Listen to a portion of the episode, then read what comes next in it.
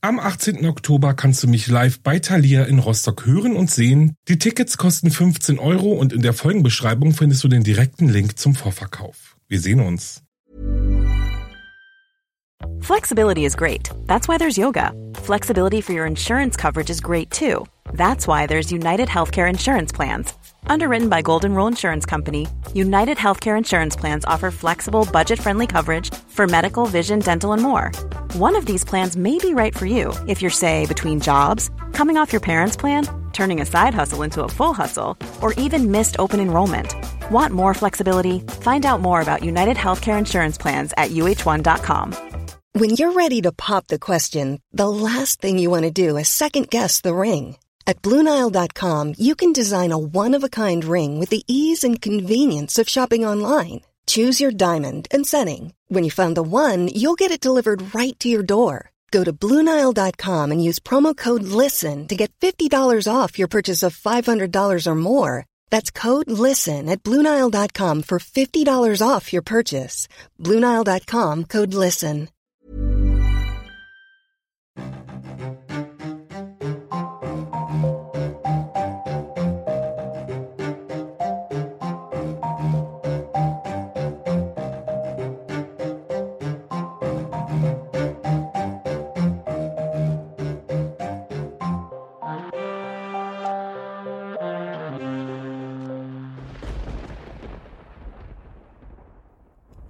Hallo und herzlich willkommen zurück bei Wahre Verbrechen. Das ist mein Podcast, ich bin Alex und ich freue mich riesig, dass ihr eingeschaltet habt.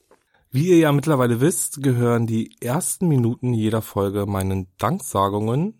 Ich habe in den letzten Wochen wieder so viele tolle Nachrichten von euch bekommen und bin fast gar nicht herge äh, hinterhergekommen, zeitnah zu antworten. Deswegen entschuldige ich mich auf jeden Fall dafür für alle, die noch keine Antwort bekommen haben oder irgendwie, wo es ein bisschen gedauert hat. Aber neben Arbeit und Folge schreiben und vorbereiten und den ganzen anderen Kram, den man ja am Tag noch zu erledigen hat. Aber ich versuche wirklich äh, hinterher zu sein.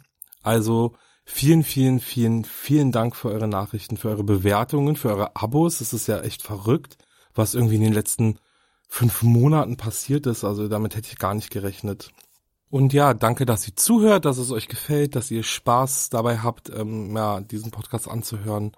Ja, vielen Dank. Ich würde sagen, ich lege jetzt auch gleich mal los, denn heute habe ich euch tatsächlich ganze drei Fälle mitgebracht. Und diese sind wirklich sehr unterschiedlich, aber dennoch haben sie alle eine Gemeinsamkeit. Alle Fälle haben nämlich ähm, oder stehen nämlich im Zusammenhang mit den sozialen Netzwerken ich finde, das ist ja hochaktuell, weil ich glaube, wir können uns ja heute gar kein Leben mehr ohne soziale Netzwerke vorstellen. Und deswegen ist es umso spannender, wie es da mal so in der dunklen Seite oder in der dunklen Ecke von Social Media aussieht. Daher freue ich mich auf jeden Fall, euch die Fälle präsentieren zu können. Und ich sag euch, egal ob Snapchat, Instagram, Facebook, diese Plattformen werden leider nicht nur dafür genutzt, sich mit seiner Familie, Freunden und Followern irgendwie über schöne Dinge des Lebens auszutauschen. Und von daher, also es wird wirklich spannend und ähm, aufreibend. Also ich muss ganz ehrlich sagen, ich habe einen Fall dabei, der liegt mir auch sehr am Herzen. Den werde ich euch dann am Ende vorstellen und bleibt also dran bis zum Schluss, wenn ihr Lust habt. Bevor es denn richtig jetzt losgeht, gebe ich noch einen kurzen Hinweis. Ich blick zwar immer noch nicht richtig durch bei diesem ganzen Wirrwarr, was darf ich nennen, welche Marke und und und, was muss ich jetzt Werbung kennzeichnen. Von daher kennzeichne ich diese Folge jetzt als Werbung, weil ich Markennamen und Webseiten nenne. Auch wenn ich dafür kein Geld bekomme, möchte ich lieber auf Nummer sicher gehen. Naja, aber gut, dann geht's jetzt los.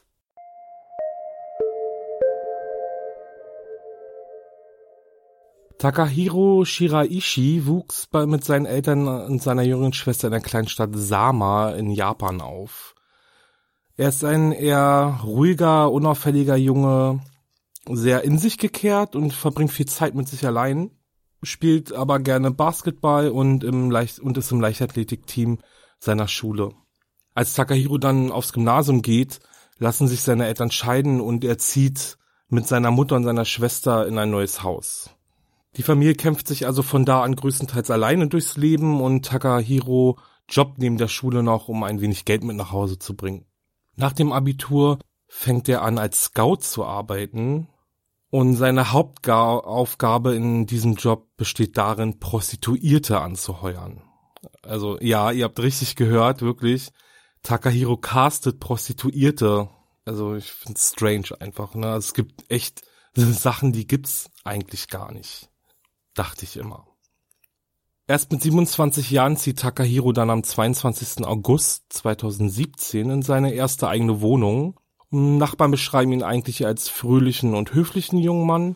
Andere jedoch finden ihn eher seltsam. Oft soll er ganz in schwarz gekleidet auf der Treppe gesessen haben und da hat er dann wie besessen auf sein Handy gestarrt. Okay, also kurze Anmerkung noch von mir. Ich finde das eigentlich jetzt gar nicht so seltsam, muss ich sagen, weil, na gut, also hier in Berlin, glaube ich, macht das gefühlt jeder Zehnte, dem man über den Weg läuft.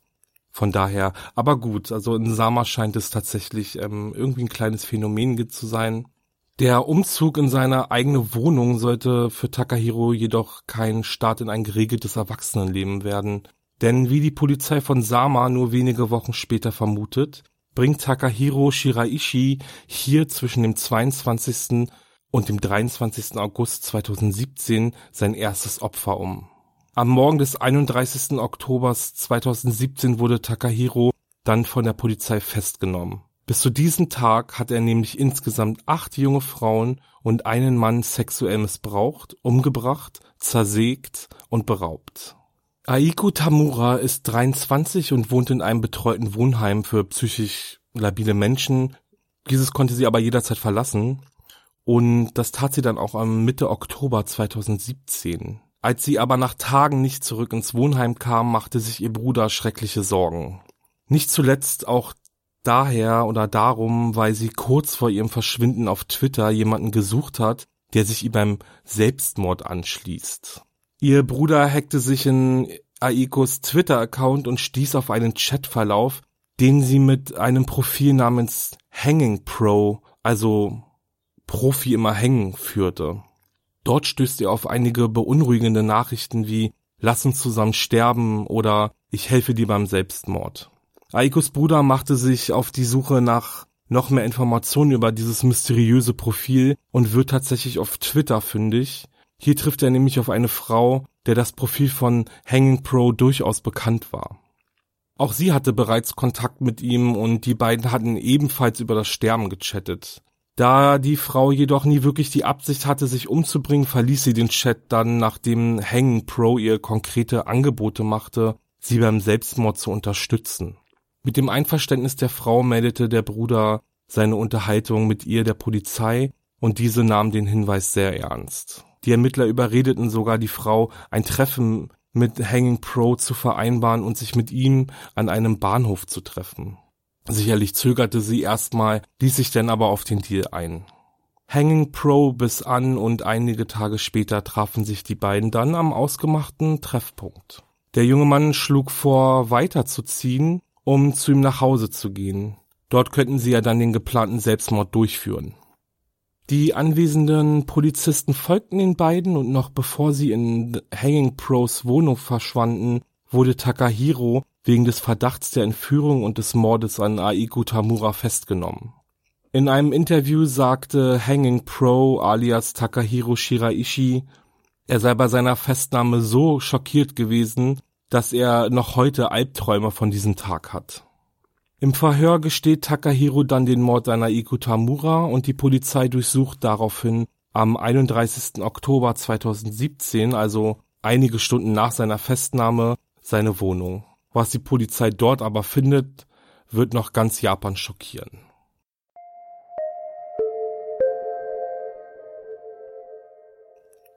In Takahiros Wohnung fand die Polizei diverse zerstückelte Körperteile von insgesamt acht Frauen und einem Mann. Diese wurden mit Hilfe einer Säge vom Körper der Opfer abgetrennt und von Takahiro im Eisfach, in Kühlboxen und in Werkzeugkoffern verstaut und mit Katzenstreu übersät. Insgesamt fand die Polizei rund 240 Knochenteile und sogar zwei abgetrennte Köpfe. In seinem Verhör spricht Takahiro über die Ermordung oder eher die Zerstückelung der Leichen und sagt, die Zerstückelung der ersten Leiche dauerte ungefähr drei Tage. Ab der zweiten Leiche habe ich es innerhalb eines geschafft. Seine Opfer fanden Takahiro Shiraishi auf Twitter. Hier führte er zwei Accounts. Eines ist uns ja schon als The Hanging Pro bekannt. Sein zweites hieß übersetzt Ich will sterben. Auf diesem Account führte er mit seinen Followern Gespräche über seine Depression und über seinen Wunsch sterben zu wollen. Der ermordete Mann übrigens war in der Mordreihe eher ein Zufallsopfer. Der 20-jährige Shogo Nishinaka war der Freund eines der Opfer und suchte öffentlich nach Hinweisen über ihren Verbleib. Takahiro konnte diese Art von Aufmerksamkeit aber natürlich nicht gebrauchen und so lockte er den jungen Mann unter Vorwänden zu sich nach Hause. Hier brachte er ihn dann, wie auch schon zuvor, dessen Freundin kaltblütig um, zerstückelte ihn und ja, den Rest habe ich euch ja eben erzählt. Takahiro ließ sich seine Dienste als Hanging Pro unter anderem sogar bezahlen. Er bot an, Briefe im Namen der Opfer zu schreiben und diese zu versenden oder sogar ein Buch über sie zu schreiben und es zu veröffentlichen. Natürlich hing es davon ab, wie viel Geld er dafür bekommen würde. Auf die Frage hin, wieso Takahiro all diese Morde begangen hat, antwortete er, um meine Gier nach Geld und den Wunsch nach Sex zu befriedigen. Und auf die Frage, wie er sich im Hinblick auf die Angehörigen fühlte, sagte Takahiro, er habe Grenzen zwischen den Menschen, die er liebt und die ihm was bedeuten, und zwischen anderen Menschen. Während des Verhörs zeigte er keinerlei Anzeichen von Reue oder Mitleid, eher grinste er oft und zog Grimassen. Nach fünfmonatiger Überprüfung seiner Schuldfähigkeit wurde Takahiro Shiraishi dann vor Gericht in neun Fällen des Mordes für schuldig gesprochen.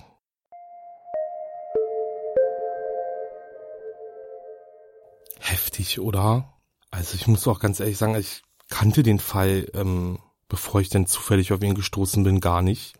Wie überhaupt nichts mitbekommen. Und ehrlich gesagt, als ich mich dann reingelesen habe, musste ich echt schlucken, weil abgesehen davon, wie er seine Opfer umgebracht hat und in auch welchem kurzen Zeitraum, also es war ja wirklich so von Beginn, wo er dann irgendwie ähm, eingezogen ist in seine neue Wohnung und im, im August und im Oktober wurde er schon festgenommen und da hat er ja dann in dem Zeitraum schon acht Menschen umgebracht. Ist schon echt ähm, gruselig. Ähm, ich finde, man merkt auch einfach ähm, bei dem Fall, wie dunkel ja so diese unsere Social Media Plattform einfach auch sein können.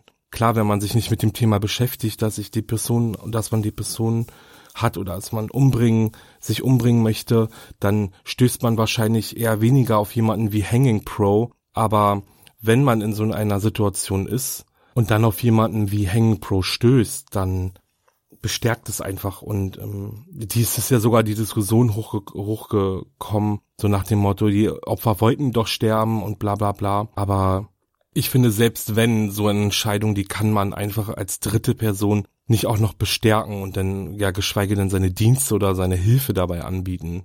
Ich glaube auch einfach, dass Takahiro durch seine eher depressiven Twitter-Profile oder die Profile eher genutzt hat, um die Depression seiner Opfer auszunutzen und ja, einfach um seine Mordlust zu befriedigen. Also was anderes sehe ich da gar nicht, weil es heißt ja wohl auch, dass er persönlich wollte sich ja wohl auch nie umbringen und wirklich Depressionen soll er ja auch nicht haben. Von daher ist echt gruselig. Ich habe euch zum Thema Selbstmord auch mal ein Fact rausgesucht und zwar weist Japan laut Statistik die höchste Selbstmordrate weltweit auf. Ähm, es heißt, dass in Japan begehen durchschnittlich 70 Menschen täglich Selbstmord. Und sehr beunruhigend ist auch, dass seit 2014 Selbstmord die Nummer eins Todesursache unter Kindern und Jugendlichen im Alter zwischen 10 und 19 Jahren ist. Hauptgründe dafür sollen vor allem Probleme in der Schule, Mobbing und Depression sein. Im Jahr 2016 verzeichnete dann die Statistiken zwar einen leichten Rückgang, jedoch liegt die Selbstmordrate in Japan noch immer bei über 21.000 Menschen im Jahr. Aber auch hier in Deutschland begehen täglich Menschen Selbstmord. Es sind wohl rund 25 pro Tag. Und ja, die Gründe dafür weichen tatsächlich nicht wirklich von denen ab, die auch in Japan genannt werden, also Mobbing, Schulprobleme. Ich möchte einfach jetzt nochmal einen kurzen Aufruf machen und darauf hinweisen, dass wenn ihr in einer schwierigen Situation seid oder ihr jemanden kennt, der es ist, dann vertraut euch jemanden an wendet euch an eine Hilfestelle. Also wir haben wirklich viel Angebot hier in Deutschland. Und ähm, ja, es gibt auch eine Telefonnummer vom Sorgentelefon. Dort erreicht ihr zum Beispiel rund um die Uhr jemanden. Da könnt ihr mitten in der Nacht anrufen, wenn es euch schlecht geht.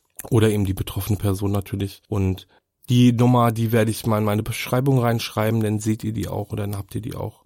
Von daher, also, wenn ihr in einer schwierigen Situation steckt, seid stark, bleibt stark, holt euch Hilfe, um da rauszukommen. Mein zweiter Fall dreht sich um die Plattform Snapchat.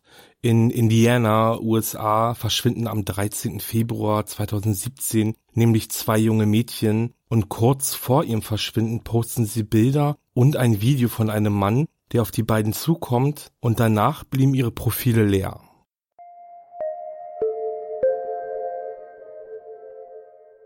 Liberty Libby German und Abigail Abby Williams sind 14 und 13 Jahre alt, leben in Delphi, Indiana und besuchen die achte Klasse.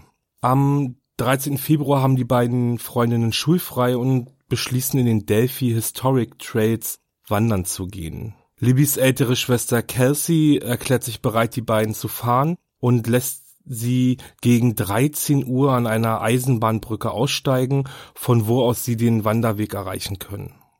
Cassie vereinbart mit Libby und Abby dann, dass sie die beiden so gegen 17 Uhr wieder an der Bahnbrücke abholt und verabschiedet sich von ihnen. Die Mädchen laufen los und genießen ihre Wanderung auf den stillgelegten Eisenbahnschienen und über den Wanderweg. Sie machen Fotos und Videos von dem Ort, von den Orten, an denen sie vorbeikommen. Sie lachen, posieren, laden Fotos auf Snapchat hoch und auf Facebook und ja, teilen einfach ihre Erlebnisse mit ihren Freunden.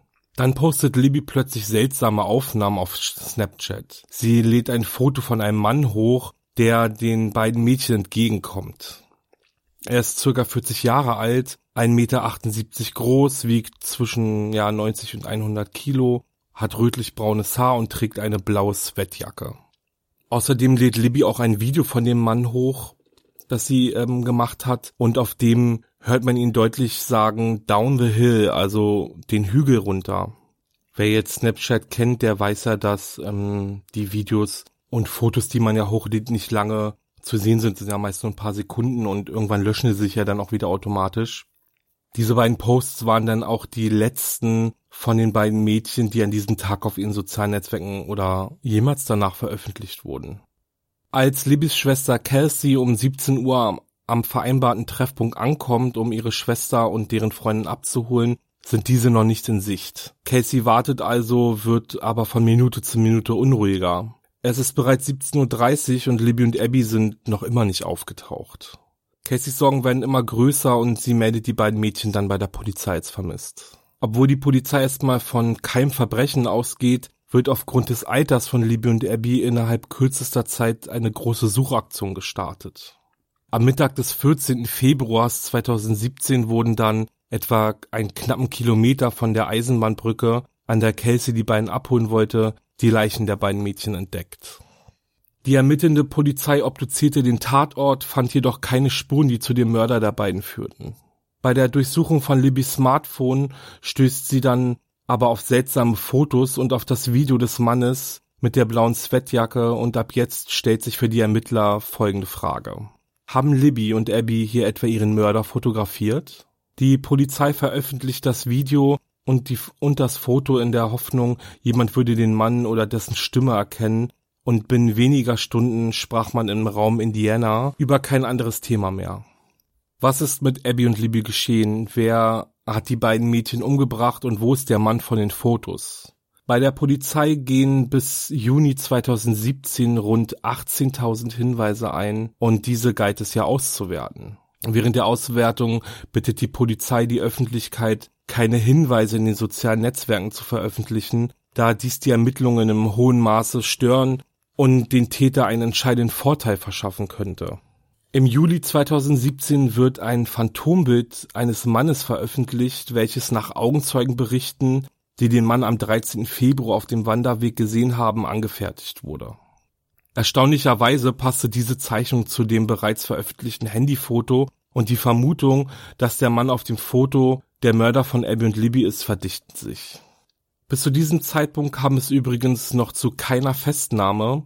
Zumindest präsentierte die Polizei aber allmählich erste Verdächtigte.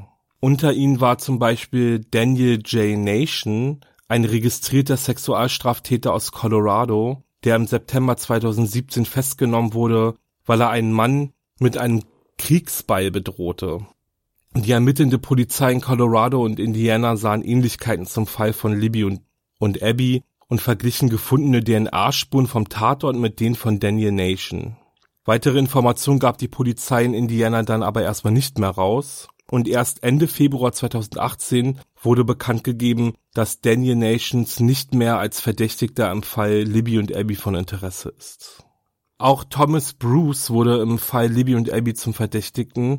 Der arbeitslose Pastor aus Louis County, Missouri, wurde am 19. November 2018 festgenommen, weil er zwei Frauen sexuell missbrauchte und eine dritte erschoss, als sie sich weigerte, sich auf sein Kommando hin auszuziehen. Das ist so irre, wenn man sowas hört oder liest, also wirklich. Thomas Bruce hatte eine starke Ähnlichkeit zu dem Mann auf dem Foto und trug während seiner Festnahme sogar eine blaue Sweatjacke. Die Polizei von Indiana untersuchte einen möglichen Zusammenhang zum Mord von Libby und Abby, schloss diesen dann aber aus. Der dritte Verdächtigte in diesem Fall ist Charles Eldridge. Er wurde am 8. Januar 2019 in Union City, Indiana, wegen Kindesmissbrauchs festgenommen. Das FBI informierte die Polizei in Randolph County über eine mögliche Verbindung zum Mord an Libby und Abby da Charles Eldridge eine große Ähnlichkeit zu dem veröffentlichten Phantombild aufwies. Ob sie mit Charles Eldridge diesmal den richtigen Mörder von Libby und Abby gefasst haben, ist bis heute nicht bekannt. Der Mord an Libby und Abby ist also bis heute nicht vollständig geklärt. Die Polizei legt aber dennoch großen Wert darauf, dass der Fall nicht als Code Case bezeichnet wird, denn die Ermittlungen sind weiterhin am Laufen. Die Eltern der beiden Mädchen kündigten im August 2017 an, in Delphi einen Sportplatz im Gedenken an ihre Töchter zu errichten. In einem Interview erinnert sich Kelsey an den Tag des Verschwindens ihrer Schwester. Libby war eine unterhaltsame und aufgeschlossene Person. Sie liebte Sport zu machen und zu fotografieren. Sie stiegen aus meinem Auto aus und ich sagte Libby, dass ich sie liebe. Das war dann das letzte Mal, dass ich sie sah. Ein spannender Fall, oder? Dieses Interview von Libbys Schwester Kelsey, ich sag euch, da bekomme ich gleich wieder Gänsehaut. Ich habe ja selbst Geschwister und ich finde es so herzzerreißend, wie sie von dem Moment erzählt, in dem sie ihre Schwester das letzte Mal gesehen hat. Ja, das ist einfach so, es war so normal und lässt überhaupt nicht darauf vermuten, was dann plötzlich danach passiert. Das ist einfach nur traurig, wirklich sehr, sehr ähm, erschreckend. Aber sagt ihr mir gerne mal, was ihr denkt. Glaubt ihr, dass Libby wirklich ihren Mörder fotografiert habt? Ich weiß gar nicht, ob ich da so mich so richtig drauf einlassen kann. Ich meine, klar sind die Fotos auf Libbys Handy und man denkt sich, wieso hat sie dieses Foto gemacht? Aber auf der anderen Seite, heutzutage werden so viele Fotos von so vielen Menschen gemacht. Das kann halt auch einfach nur ein Zufall gewesen sein.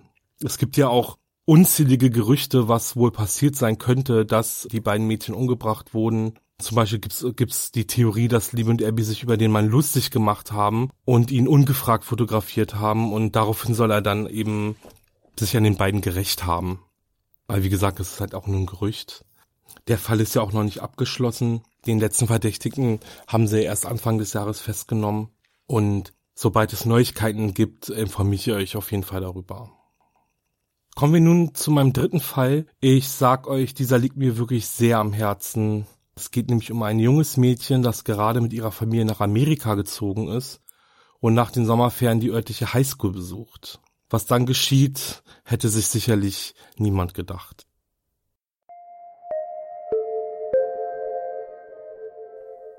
Phoebe Prince wurde am 24. November 1994 in Bedford, England in Großbritannien geboren. Ihre Mutter Anne ist Amerikanerin, ihr Vater Jeremy ist Brite. Im Alter von zwei Jahren zog Phoebes Familie nach Irland, wo sie gemeinsam mit ihren vier Geschwistern aufwuchs und die Conti Limerick Privatschule besuchte. Phoebe ist ein fröhliches, aufgeschlossenes, hilfsbereites und sehr beliebtes Mädchen. Sie ist gut in der Schule und engagiert sich in verschiedenen Schul-AGs. Als die Eltern sich trennen, entscheidet Anne sich gemeinsam mit Phoebe und zwei ihrer Geschwister einen Neustart in Amerika zu wagen.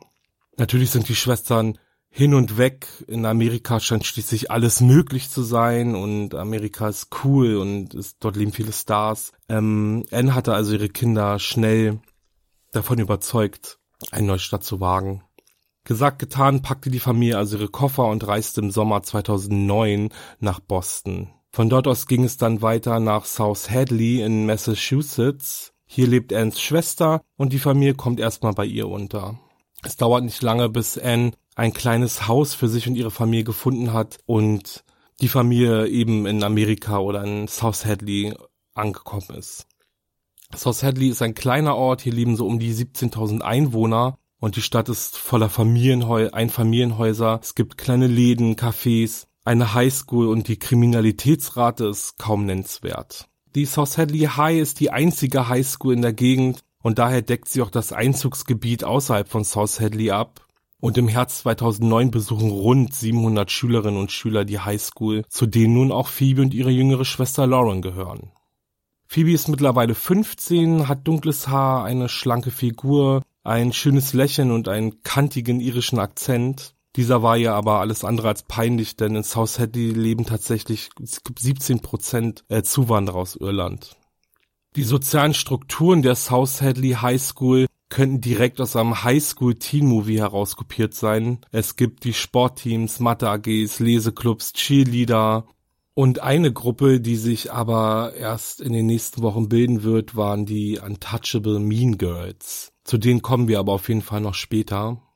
Schon kurz nach Beginn des neuen Schuljahres hatte Phoebe einige neue Freunde gefunden, mit denen sie die Mittagspause verbrachte und nach der Schule abhing. Gefühlt jeder wollte wissen, wer das neue Mädchen ist, wo sie herkommt und ob sie cool ist. So dann auch Sean Malverhill. Sean ist groß, gut aussehend und er ist der Captain des Footballteams.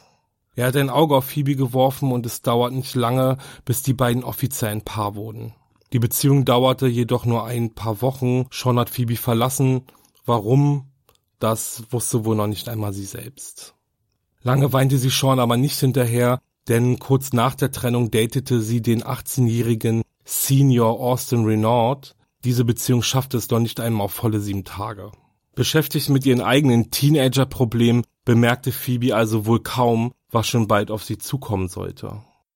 Nicht jeder war picht darauf, die neue kennenzulernen und sich mit ihr anzufreunden. Dadurch, dass Phoebe binnen weniger Wochen gleich zwei der beliebtesten Jungs der Schule datete, zog sie einen ganz besonderen Zorn auf sich, nämlich den der Ex-Freundinnen. Jetzt müssen wir ein bisschen tiefer in die hierarchischen Geschlechter der Highschool eintauchen. Denn zum einen haben wir da Kayla Neri, sie spielt Hockey, ist schön und sehr beliebt. Kayla ist die Ex-Freundin von Sean Malverhill und dass ein Landei aus Irland versucht hat, ihr Sean zu stehlen, ist für sie inakzeptabel. Gemeinsam mit ihrer Freundin Ashley Long führt sie eine Mädchenklicke an, der man sich besser nicht in den Weg stellt. Zum anderen ist da Flannery Mullins. Sie ist Cheerleaderin, hat dunkle Haare und ist die Ex-Freundin von Austin Renaud. Immer an ihrer Seite ist ihre Freundin Sharon Shannon Velasquez und auch sie führen eine Gruppe von Mädchen an. Ich erkläre es mal so. Die beiden Mädchen gehören zu den beliebtesten der Schule. Beide Mädchen sind Anführerin einer Clique und beide Mädchen sehen es als ihr Vorrecht an, die einzigen Würdigen zu sein, die mit den beliebtesten Jungs der Schule eine Beziehung führen dürften. Phoebes steigende Beliebtheit war den beiden also ein Dorn im Auge und so beriefen beide Klicken ein Treffen ein, um einen grausamen Pakt zu schließen. Oberstes Ziel war es, Phoebe muss leiden. Später war die Gruppe dann nur noch als The Untouchable Mean Girls bekannt und Phoebe hatte Wochen und Monate des Terrors vor sich. Die Mean Girls, denen sich übrigens auch Sean und Austin anschlossen, ließen keine Gelegenheit aus, Phoebe das Leben zur Hölle zu machen. Sie lauerten Phoebe auf dem Schulhof und in den Gängen auf, schrien sie an, beleidigten sie als irische Hure und drohten ihr immer und immer wieder etwas anzutun. Sie schlugen ihr die Bücher aus der Hand, schubsten sie gegen Wände und Schließfächer und verbreiteten unzählige Gerüchte über sie. Irgendwann hatte Phoebe solch eine Angst vor der Gruppe, dass sie sich nicht einmal mehr traute, das Haus zu verlassen. Sie schloss sich in ihrem Zimmer ein und sprach nicht viel. Wenn sie in der Schule war, wartete sie oft, bis alle anderen Schülerinnen und Schüler schon in den Klassenräumen waren und versuchte nach Schulschluss so schnell wie möglich nach Hause zu kommen. Doch neben dem Terror, den sie in der Schule Tag für Tag über sich ergehen lassen musste, gab es ja auch noch die sozialen Netzwerke. In diesen konnte Phoebe sich nicht fliehen und irgendwie abschalten. Hier verfolgte sie der Terror nämlich weiter. Täglich erhielt Phoebe neue Beleidigungen über ihre Facebook-Pinwand. Es gab mehrere Ich hasse Phoebe-Seiten und in die Kommentare unter ihren Bildern standen meist nur die Worte Hure und Schlampe. Und auch SMS bekam sie unzählig Drohungen, Beleidigungen und was auch immer wurden ihr zugeschickt. Ihr merkt also, für Phoebe gab es kein Entkommen. Sie musste sich täglich den willkürlichen Beleidigungen ihrer Mobber stellen. Ob nun in der Schule oder zu Hause, Phoebe wurde rund um die Uhr psychisch missbraucht. Es ist der 14. Januar 2010. Egal wo Phoebe versucht, ihren Mobbern zu entkommen, es schien, als seien die überall in der Bibliothek lauerte die Gruppe Phoebe auf, um sie zu beschimpfen, anzuschreien. Auf den Gängen sprangen die Täter plötzlich vor sie und beschimpften sie, schubsten sie herum. Und Phoebe konnte dem Druck einfach nicht mehr standhalten. Sie brach zusammen und weinte unaufhörlich. Nachdem Phoebe sich dann im Krankenzimmer der Schule erholen konnte, verließ sie die Schule, um nach Hause zu gehen. Plötzlich fährt ein Auto vorbei, lässt die Fensterscheiben runter und Phoebe blickt in die Gesichter ihrer Peiniger. Es ist wirklich so, als haben sie nur darauf gewartet, wirklich sie zu verfolgen. Sie rufen mir wieder Beleidigungen wie du Hure, bring dich doch endlich um, irische Nutte. Ja, solche Sachen eben zu und letztendlich werfen sie, äh, bewerfen sie Phoebe mit einer Getränkedose und fahren davon. Und dies war wohl der Tropfen, der das Fass zum Überlaufen gebracht hat. Denn nach Monaten der täglichen Demütigungen, Bedrohungen, Angriffe und Terrorisierung lief Phoebe nun noch schneller nach Hause. Angekommen geht sie direkt in die obere Etage, wo sich ihr Zimmer befindet und fängt an, mit einer Freundin über ihr Martyrium zu schreiben. Dann greift sie sich einen Schal, bindet das eine Ende am Treppengeländer fest und das andere um ihren Hals. Um 16.45 Uhr geht dann ein Notruf bei der Polizei ein. Um 17.17 Uhr stellt diese fest, Phoebe Prince ist tot. Gefunden wurde sie von ihrer jüngeren Schwester Lauren, die kurz zuvor von der Schule nach Hause kam.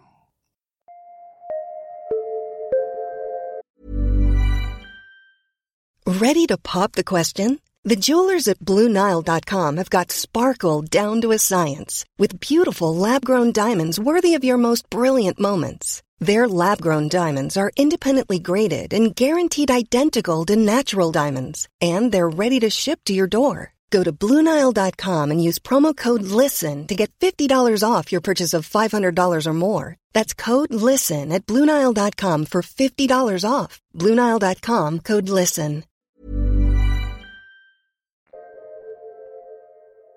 In kürzester Zeit verbreitete sich die Nachricht von Phoebes Selbstmord in ganz South Hadley. Nachbarn und Schüler der Highschool kamen zum Haus, um der Familie Mitleid zu bekunden. Phoebes Mutter Anne und ihre Schwester betraten das Haus nach dem Selbstmord von Phoebe nie wieder. Nur zwei Tage nach dem Tod von Phoebe Prince fand der alljährliche Schulball statt und schockiert über die geringe Anteilnahme der Schule fängt ein Reporter einer Bostoner Tageszeitung an, sich mit dem tragischen Fall zu beschäftigen. In seinem Artikel macht er die wahren Gründe für Phoebes Selbstmord öffentlich und auch die Staatsanwaltschaft findet schon bald heraus, welchen Druck Phoebe über Monate ausgesetzt war. Bis zum Erscheinen dieses Zeitungsartikels war in der Öffentlichkeit kaum darüber gesprochen worden, dass die South Hadley High School ein Riesenproblem mit Mobbing hat. Durch Phoebes Tod fingen die Schüler, die Monate und sogar jahrelang mit angesehen haben, wie die coolen Kids die anderen Schüler unterdrückten, an sich zu wehren. Über Facebook starteten sie Kampagnen gegen Mobbing an Schulen und nannten die Täter bei Namen und beschrieben ihre Taten bis ins kleinste Detail. Jetzt konnte also niemand mehr weggucken und das Thema Mobbing an Schulen war omnipräsent. Im Laufe der Ermittlungen deckt die Staatsanwaltschaft die großen Missstände und das Fehlverhalten der Schulleitung auf. Diese wusste offenbar von den Mobbing-Attacken, nahm diese jedoch nie ernst. Kinder sind eben Kinder war nur ein Kommentar, welches die Ernsthaftigkeit des Themas herunterspielen sollte. Allein Phoebes Mutter Anne war zweimal bei Lehrern, um ihr, ihre Bedenken darüber, dass Phoebe womöglich gemobbt wird, auszusprechen. Und auch Schüler meldeten die täglichen Attacken auf das junge Mädchen. Eltern forderten Konsequenzen für die Schulleitung und die Täter. Am 25. Februar 2010 gab die Schulleitung dann bekannt, dass sie die Schüler rund um die Untouchable Mean Girls suspendiert hat und diese auch nicht wieder an die Schule zurückkehren werden. Bis dahin weigerte die Schulleitung eine Schuld einzusehen und die Schüler besuchten auch noch die Schule. Es gab unzählige Elternabende und Versammlungen, bis eben zu dem 25. Februar 2010 die Schulleitung dann einknickte oder dem Druck nicht mehr standhalten konnte und ja eben dann die Clique suspendierte. Die Staatsanwaltschaft gab derweil auch bekannt, dass im Fall Phoebe Prince nun wegen Mordes ermittelt wird und erhob folgende Anklage gegen die Mitglieder der Clique. Psychischer Missbrauch, Verletzung der Bürgerrechte, Belästigung und Stalking.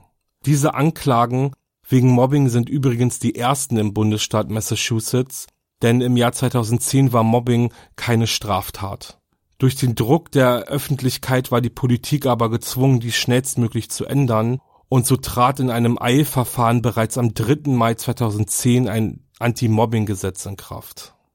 Von da an ist es die Pflicht eines jeden Bürgers, der Zeuge von Mobbing-Attacken wird, dies der Polizei zu melden. Zum Schluss möchte ich euch noch erzählen, mit welchem Strafmaß die Täter belegt wurden. Austin Renaults Anklage wurde auf Wunsch der Familie Prince fallen gelassen. Er war nachweislich nicht an den Mobbing-Attacken gegen Phoebe beteiligt. Sharon Shannon Velasquez, Flannery Mullins und Ashley Long gaben ihre Taten vor Gericht zu und wurden zu ein Jahr auf Bewährung verurteilt. Tyler Neri und Sean Malverhill wurden zu 100 Sozialstunden verurteilt. Außerdem haben sie die Auflage, Auflage bekommen, ihren Abschluss zu machen und dürfen keinen Profit durch ihre Beteiligung an dem Mobbingfall machen. Also das heißt, sie dürfen kein Geld durch Interviews oder sonstige öffentliche Auftritte verdienen. Zudem ist es den Teenagern untersagt, sich der Familie Prince ohne vorherige Genehmigung zu nähern oder mit ihnen Kontakt aufzunehmen. Ich möchte gerne noch meine Meinung zu diesem Thema mit euch teilen. Mobbing beschreibt ja im Prinzip einen kontinuierlichen Psychoterror ausgesetzt zu sein und ich finde, dieser beginnt halt einfach auch schon beim vermeintlichen Kleinigkeiten. Ich meine, allein ein Kosename wie zum Beispiel Dickerchen kann bei der betroffenen Person zu erheblichen psychischen Problemen führen. Also am Anfang ist es ja vielleicht noch lieb und es ist irgendwie süß und es ist irgendwie auch gar nicht böse gemeint. Es muss wirklich gar nicht böse gemeint sein. Aber wenn die betroffene Person wirklich Tag für Tag für Tag hört, dass sie ein Dickerchen ist, dann macht sie sich halt natürlich Gedanken darüber, womöglich zu dick zu sein oder unattraktiv zu sein. Und diese Gedanken schlagen dann halt einfach auch irgendwann um und dann steht die Person vor dem Spiegel und kann sich eigentlich gar nicht richtig angucken, ist nur noch unzufrieden. Also im Endeffekt ist dies jetzt wirklich ein simples Beispiel, aber es zeigt einfach glasklar, wie sehr auch nur ein Kosename einen Menschen beeinflussen kann. Ganz zu schweigen davon, äh, wenn ich an den Fall von Phoebe Prince denke. Also ich denke so, noch heute bekomme ich so oft mit, wie das Thema Mobbing heruntergespielt wird. Allein schon die Aussage, früher gab es kein Mobbing. Also das ist für mich bla bla, das ist, das, das kann ich gar nicht hören, um ehrlich zu sein. Weil das Thema ist einfach so real und äh, Mobbing findet überall statt. Und ich verstehe einfach nicht, wie man das ganze Thema Mobbing so als neues Phänomen einfach so abtun kann. Mobbing am, Arbeitsplatz ist ja genauso ein Ding. Ich, klar, da sind die Personen oder die betroffenen Personen natürlich schon erwachsen und in der Lage, für sich selbst einzustehen. Aber jetzt mal ganz ehrlich, egal wie alt man ist und egal wie reif und erfahren man ist, wenn man einfach Zielscheibe für Mobbing-Attacken wird, dann kommen einfach eine Menge an Gefühlen auf einen zu und man, man schämt sich ja auch, ne? Man, man schämt sich und ähm, man, man sucht die Fehler einfach bei sich an erster, an erster Stelle und das zermürbt einen dann halt einfach auch so. Das ist wie so, ich weiß nicht, wenn man Pullover anhabt hat und jemand sagt einem, ey, der Pullover steht dir aber gar nicht und dann denkt man sich sofort, ach Mist, oh, dann fängt man an, sich unwohl zu fühlen und da will man den Pullover am liebsten sofort ausziehen und das ist einfach, und wenn man dieses Gefühl irgendwie tagtäglich verspürt oder jede Stunde, jede Minute, dann macht es einfach krank. Und ja, Mobbing ist heute genauso real, wie es auch vor 50 Jahren war. Also da kann man noch so oft sagen, dass es das früher nicht gab. Und ich denke, das einzige Neue oder das einzige Neue beim Thema Mobbing ist, dass es ähm, jetzt ein, heutzutage durchs Internet noch einfach noch viel mehr Plattformen gibt und dass es viel anonymer ist. Ich habe euch mal nochmal eine Statistik mitgebracht. Also laut einer Statistik des Portals Statista von 2017 war jeder fünfter Schüler Opfer von Cybermobbing-Attacken und jeder sechste von Mobbing-Attacken in der Schule. Also, ihr Lieben, so viel dazu von mir. Ich möchte euch unbedingt noch die Dokumentation Bully to Death, The Tragedy of Phoebe Prince empfehlen. Hier sprechen nämlich die Anwältin der Familie Prince und der Reporter, der den Fall ähm, von Phoebe ja in der Bostoner Tageszeitung veröffentlicht hat. Und die ist wirklich sehr interessant, die ähm, Dokumentation. Es sind auch noch alte Lehrer dabei. Also wirklich, guckt da mal rein. Ihr findet die auf jeden Fall auf YouTube. Und ich verabschiede mich jetzt. Danke fürs Zuhören. Wirklich, schreibt mir gern eure Gedanken zum Thema Crime in den sozialen Netzwerken. Meine Kontaktdaten findet ihr ja in der Folgenbeschreibung. Wenn euch die Folge gefallen hat, lasst mir bitte oder gerne eine Bewertung da und ein Abo. Schaut auf mein Instagram-Profil vorbei, wahre-verbrechen. Und ja, hier werde ich wieder Fotos hochladen, passend zu den drei Fällen. Seid nett zueinander und wir hören uns das nächste Mal. Danke, ciao.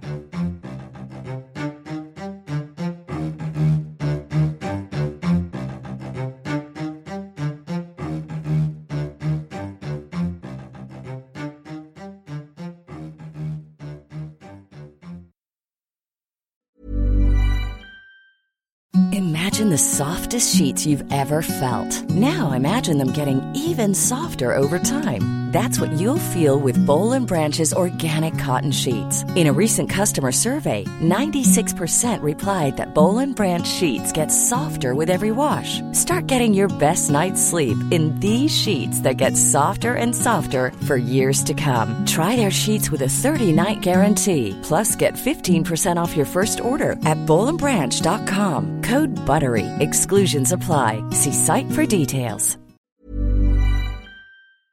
Höre jetzt die vierte und alle anderen Staffeln meines True Crime Podcasts Steig nicht ein, exklusiv auf Podimo. Alle Infos findest du in der Folgenbeschreibung.